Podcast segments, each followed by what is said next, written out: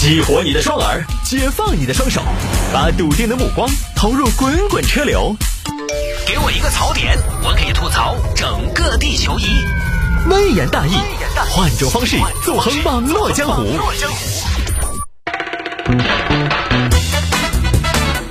来喽，欢迎各位继续回到今天的微言大义。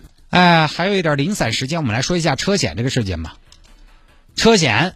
因为上周我刚好接到保险公司的电话，给我的车续保报了个价，我当时就比较惊讶，因为我的保险比去年的保险价格我算下来，我觉得贵了不少，贵了将近四分之三。我去年四千多吧，今年算下来八千多。我当时呢，我就发了个朋友圈，因为我不太能接受这么高的涨幅，毕竟还是肉疼。发了个朋友圈描述了一下这个事情，并且请大家留言说这个保费涨了的可以留个言，就车险。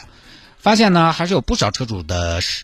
车在续保的时候保费上涨了，刚好听众看到我发这个朋友圈，他也说了自己的情况，就说这个到底怎么回事？车险涨了，因为去年呢，在车险改革的时候，我们在微言大义当中也分享了的。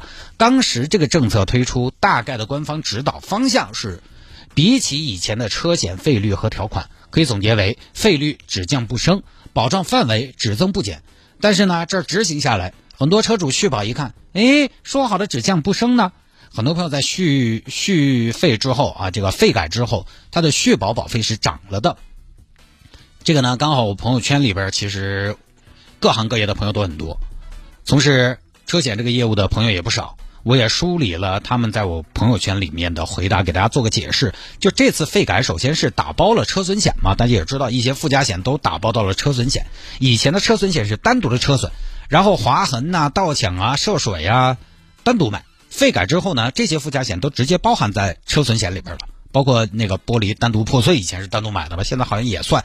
但是问题呢，也就在这儿，它保障范围是不是宽了？是，项目是不是多了？是。但是以前我是不会单独买盗抢险的。成都这样的大城市，只要你不乱停乱放，不停在特别偏僻的地方，实际上确实用不着买盗抢险。我停车不是停单位，就是停小区停车场，我经常车都不用锁。所以盗抢险很多朋友是不买的，划痕其实很多时候大家如果以前有出险这个经验的话，你会发现很多划痕其实通过车损险就可以保。所以以前这些附加险很多朋友不买，但是现在呢放到车损险，你买车损就要买这些险了，相当于打包了。那对于以前附加险买得齐的朋友可能影响不大，但是不怎么买附加险的朋友影响就相对比较大，它的这个费用是上涨的。这个第一个，第二个呢，这次费改之后，有的听众朋友说了，零整比高的车型保费很多都涨了。简单理解，就修车贵的车子保费都涨了，BBA 之类的，BBA 之类的，然后再往上更不用说。有个听众举例啊，同一个价格区间，一台车，迈腾和奥迪 A 四，你看都是裸车二十多万的车嘛，但是迈腾的车损保费会比奥迪 A 四的保费便宜很多。他用的是很多很多，但我这个人说话没那么极致，我少了一个很多，因为豪华品牌零成比高，修车贵。第三就是呢，车险系数大家也知道，跟你之前报过保险没有，有没有进行过理赔有很大联系。以前费改之前呢是往前追溯一年，现在费改之后，去年费改之后是往前看三年。所以我去年一个周期其实是没有进行过任何理赔的。但是呢，再上一个周期，呃，我们老丈人开了个十二万的大奖，保险公司一看，哦哟，高危车手，高危车手。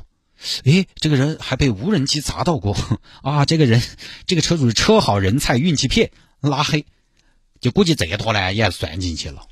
所以不光是 BBA，我们一个听众在某 4S 店专门负责新车的保险业务，他就跟我留言说，他们店上的百分之九十都涨了，是一个二线豪华品牌，百分之九十都涨了。车险系数有很很复杂的算法，国内其实也没有公开过，但我之前干报道呢，在国外。国外比较成熟的国家哈，驾驶者的年龄它也影响你的车险系数，因为比如说驾驶者的年龄，二十岁的人跟五十岁的人那开车风格不一样，然后车型呢也会决定不同的系数。比如你在美国，你买思域的 Type R 就比买卡罗拉的保险系数要高，因为买性能车的它驾驶更激进嘛，可能事故几率更高，它有一定的道理。反正这个东西也算不过来。你说我那个车涨了吧？但是我那个思域那么多年了也没报过保险，也不是什么零整比高的车，它也好像没降。但即便是这样，我经常编财经新闻，各大车险承保公司我看了一下，基本不赚钱。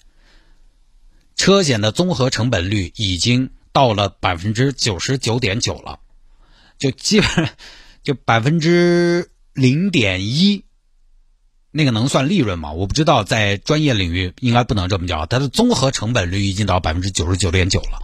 反正呢，就是车主可能也没觉得占到便宜，然后他们呢也没赚到钱。像你比如说河南上个月的水灾之后，河南省保险业到七月二十八号涉及车险报案就是二十二点六四万件，车险涉及车险的报案二十二点六四万件，估损金额六十四点一二亿元。也算一下，我们就算一台车的保险是五千块钱，哼，这儿就要拿一百二十八万台车一年的保费来赔。当然我这个算法不科学，他这个报保险还有很多不赔嘛。就是意思一下，反正这个大家开车呢，还是遵纪守法把戏点这个不为安全，为了钱，对吧？哎，我这人命开的不重，钱你总看得上噻。